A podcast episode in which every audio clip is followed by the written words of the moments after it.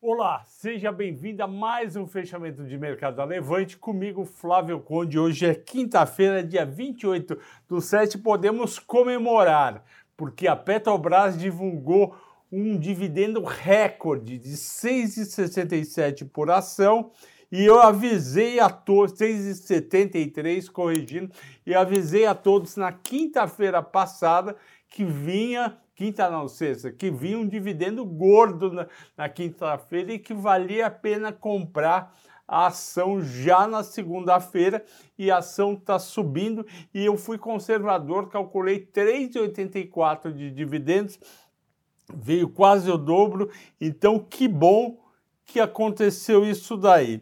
Além disso, hoje saiu uma redução do preço Outra redução do preço da gasolina, R$ 3,90. Graças a Deus, isso vai ser ótimo para todo nós, todos nós que temos carros e também para quem pega Uber, também para quem compra produtos. Gasolina mais barata é sempre bom, mas eu estou esperando ainda o diesel ser reduzido. E Flávio, eu gostaria de saber se essas reduções diminuem o valuation de Petrobras não diminui. Por quê? Porque está muito barato Petrobras, PL 4 vezes EBITDA de 2,8. Então, pequenos ajustes assim não vão pegar. Além disso, ontem a Petrobras aprovou uh, um complemento àquela política PPI de paridade de importação e o que, que ela fez?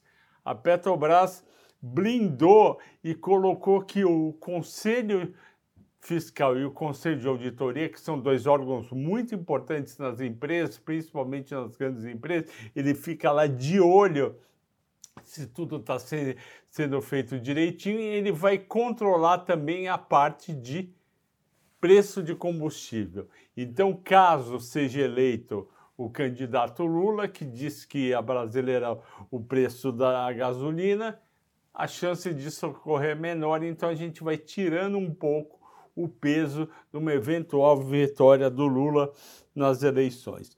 Vamos para o fechamento do mercado, fechamos a 1% e 14, 102 mil pontos, 597, acompanhando os Estados Unidos, que também subiu 1%, e com a ótima notícia que o dólar foi para 5,16, caiu 3,44, mostrando que realmente, naquele período que culminou na semana passada do dólar bater 5,51, fechar 5,45 na sexta-feira, era especulação, principalmente de estrangeiro, hedge fund estrangeiro e fundo multimercado brasileiro. Alguns, obviamente, não são todos, mas alguns alguns especulam muito e acabaram exagerando para cima.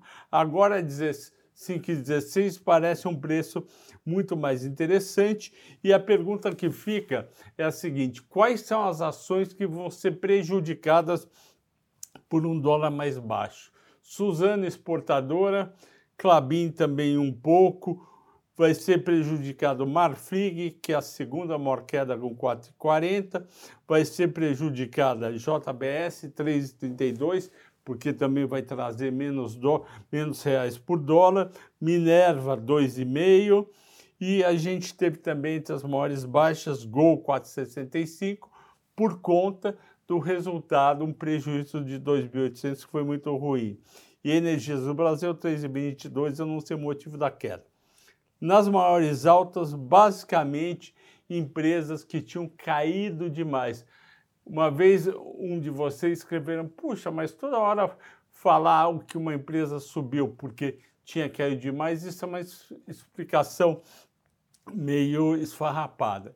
O que acontece é o seguinte: as ações realmente seguem fundamentos. Balanço, projeção de crescimento ou, ou recessão da economia, taxa de juros, preço do produto, preço do insumo básico. Só que tem hora que não, não dá para você explicar todo dia. Ah, ontem subiu 8, hoje caiu 6 e não tem um motivo. O que a gente percebe com a experiência de mais de 30 anos de mercado, é que o mercado vai em umas tendências. Então, por exemplo, no primeiro semestre a tendência foi vender ações de empresas que dependem do consumidor dentro do Brasil, empresa que não exporta, empresa de varejo e empresa de produto discricionário. O que, é produto discricionário?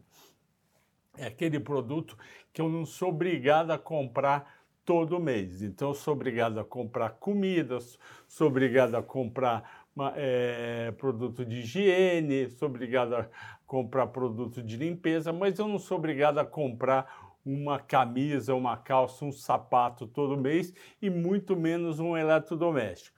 Então, esses daí o mercado foi e vendeu horrores. E muitas ações foram abaixo do que deveriam ir. Isso, aliás, é, é, uma, é uma recomendação, conhecimento bom. As ações sempre exageram para cima e para baixo e às vezes muito longe do que deveria ir para cima e para baixo, como foi o caso de Magalu e Via. Ah, Flávio, mas tem ação que está sempre lá naquele preço. Ambev, é, Transmissão Paulista, uh, Sabesp, uh, quem mais? Semig. O que, que acontece? Tem empresas que as pessoas já têm aquele CPFL, as pessoas já têm um preço na cabeça e não tem muito para acontecer com a empresa. Então, não tem muito para acontecer, resultado a cada trimestre é mais ou menos parecido, não tem uma grande novidade, um, uma grande perspectiva de crescimento, e aí aquela ação fica sempre naquele range curto. Só que tem outras ações que as incertezas sobre o crescimento futuro é enorme. Então ela pode subir 8 um dia, cair 7 no outro, e temos especuladores. E vocês, talvez vocês, a maioria, eh, não são especuladores, são investidores de longo prazo. Mas existe uma turma grande que é responsável por uma boa parte do volume diário, que é gente que compra e vende todo dia e fica especulando, fica olhando o gráfico, não estou falando mal de gráfico, mas gráfico é um instrumento de especulador. Tem, tem, tem especulador que olha gráfico e compra a empresa e vende, mal sabendo o que ela produz, o quanto ela ganha, quando vai ser o resultado. Por isso que a explicação para Qualicorp, Natura, Pets, Happy Vida Zetec é caiu demais alguns dias, agora sobe um pouco. E a ação escolhida do dia ação escolhida do dia por vocês foi a nossa querida a nossa querida é, Ambev. E eu vou falar aqui para vocês o que eu escrevi hoje de manhã no Telegram. E se você não faz parte do nosso grupo do Telegram, vai aqui na descrição, clica e entre. E assine a série ou melhores, ou high alpha, ou small caps, que você vai ter muito mais coisa além desse fechamento que eu faço com tanto carinho, ok, pessoal? As vendas da Ambev foram bem, cresceram 14,5% contra o segundo trimestre do ano passado.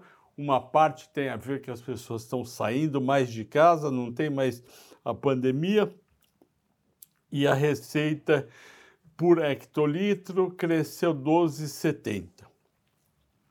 Só que o lucro bruto cresceu menos, cresceu 11,2 e a margem bruta caiu de 49,3 para 47,9. Esse é um grande problema da Ambev, ela vem perdendo margem. E margem é uma coisa que o investidor olha muito. Por isso que a Ambev veio de 21 para 15 reais nos últimos cinco anos, porque a margem foi caindo conforme entrou uma competição muito forte, principalmente da Heineken, ela parou de aumentar preço como deveria, subiu o custo, caiu a margem. Então, de novo caiu a margem dela, de novo o EBITDA dela também caiu margem de 33,7% para 30,8%, e isso foi agravado pelo aumento de despesa de vendas gerais administrativas.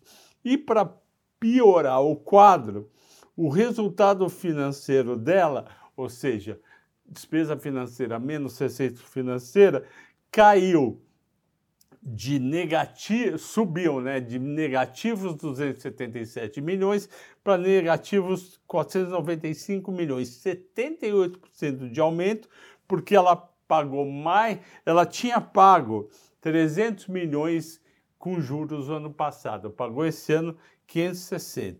Tinha perdido com derivativo 300 milhões, perdeu 846. Me digam, isso é um bom resultado? Não é. Eu vi várias corretoras ligadas a banco grande falando que era um bom resultado. Eu não consigo ver nisso um bom resultado. Com isso, uma, olha só, as vendas subiram 14%, o lucro líquido só 4,6%. Com isso, quem vivia de dividendos da Ambev hoje vive muito menos.